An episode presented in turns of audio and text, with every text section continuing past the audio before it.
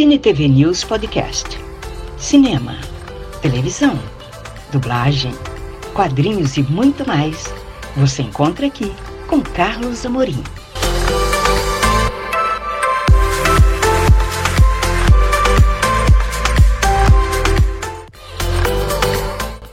Você vai conferir a quarta parte da entrevista exclusiva com o desenhista paraense radicado na Europa, Miguel Lalô, só aqui no podcast do Cine TV News Virtual.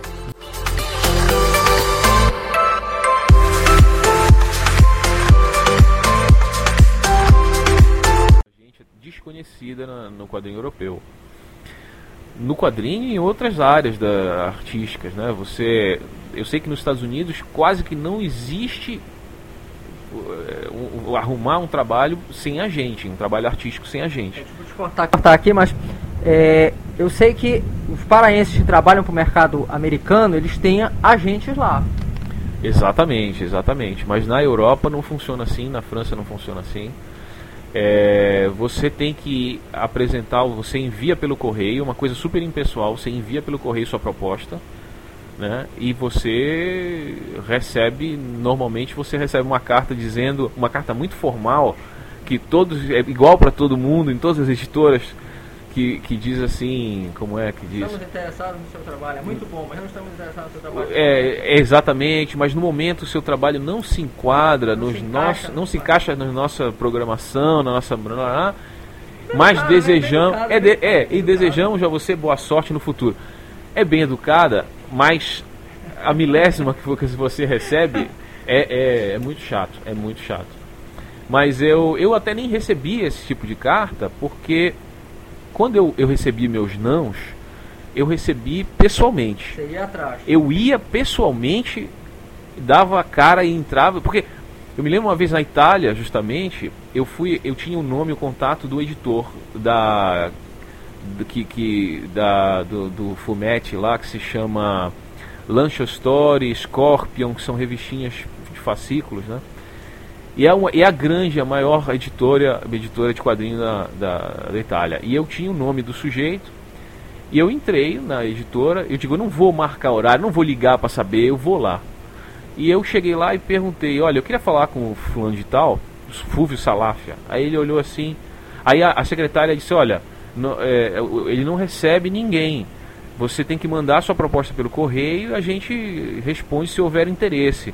Só que ele estava do meu lado, ele estava olhando a cena. E eu disse: Ah, é, puxa vida, eu queria tanto falar com ele, eu venho da Espanha, não sei o quê. E aí ele olhou para mim e disse: Olha, você quer falar com o Fui Salaf? Sou eu, muito prazer. Aí eu, ele me recebeu. Né? Então eu sempre fiz isso, eu sempre fui atrás. Isso mudou alguma coisa para mim? Não. Não mudou absolutamente nada. Eu recebi os mesmos não. Mas, mas foram, foram nãos eh, pessoais, pessoais tá não, não, não foram nãos impessoais. Né? Então, lá, então na França você envia e você espera. É só o que você pode fazer. Cruza os dedos. Cruza os dedos. Ou, o caminho mais fácil para você publicar, que foi a maneira como eu consegui entrar na Dargo, é você trabalhar com um roteirista que já trabalha dentro da editora e que ele vai te dizer, vai chegar com o editor e vai dizer, olha, tem esse cara aqui que desenha e a gente está propondo esse projeto. Contato lá dentro. Exatamente. E aí ele vai te apresentar e você vai eventualmente vai conseguir. Mas não tem, não tem, não tem, é, não tem agente. Sim.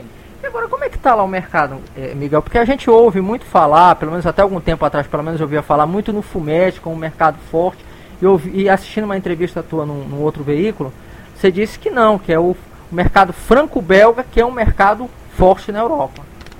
Eu acho que hoje em dia, infelizmente, é o único mercado de quadrinho na Europa forte que pode fazer, é, vi, fazer viver o, o, os autores, desenhistas e roteiristas.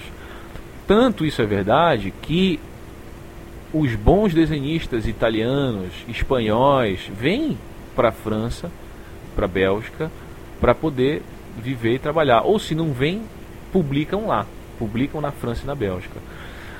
Infelizmente, porque é, nos anos 80, por exemplo, na Espanha, havia produção forte de quadrinho, havia um mercado de quadrinho, produtor e consumidor. E quando eu cheguei lá em Barcelona, é, no início dos anos 90, é, não havia mais praticamente nada. Realmente tudo tinha falido, todas as editoras. E, e essas, é, essas editoras que publicavam revistas seriadas em fascículos né, na, na, na, nas bancas, elas foram desapareceram praticamente do mapa. Tem pouquíssimas hoje.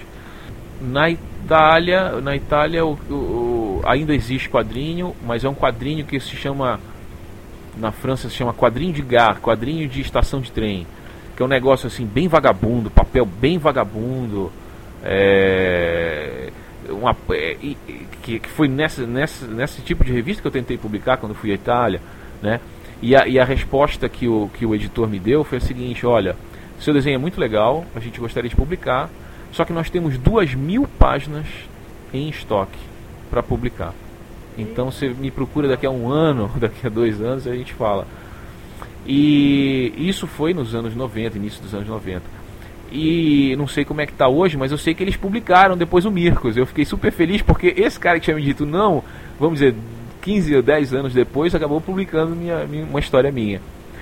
E então, hoje em dia, infelizmente, quadrinho na Europa é, é o quadrinho franco-belga. Só isso. Não existe. Dizer, o, o, que existe por fora é marginal, é realmente muito pequeno.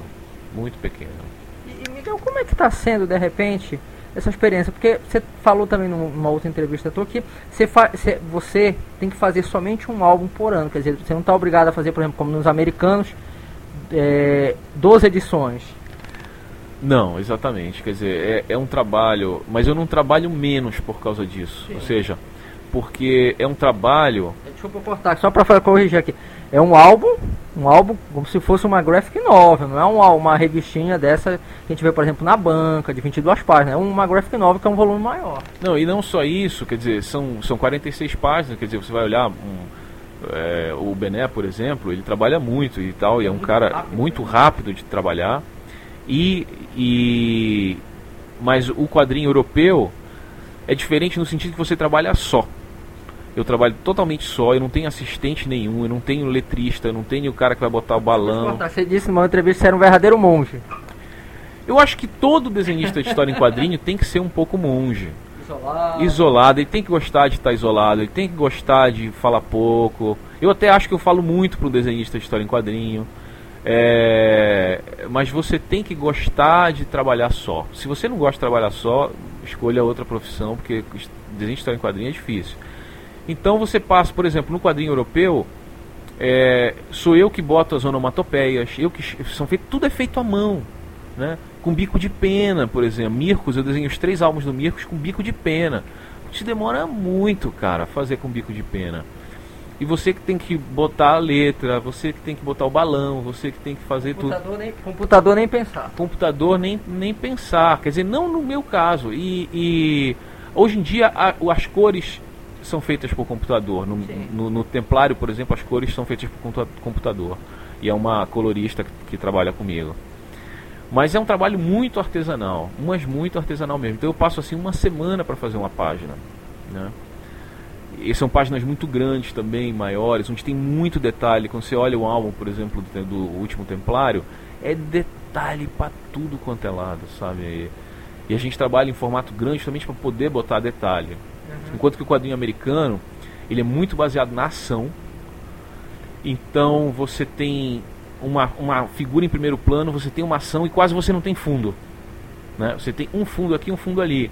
No quadrinho franco-belga, tradicional, você tem. Olá, tudo bem?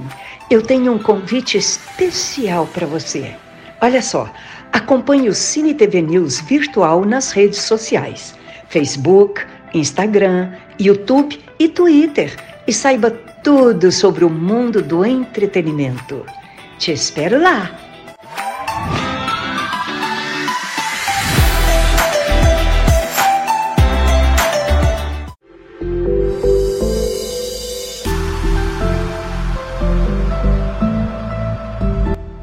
Muito obrigada por acompanhar este podcast do Cine TV News Virtual. Até a próxima!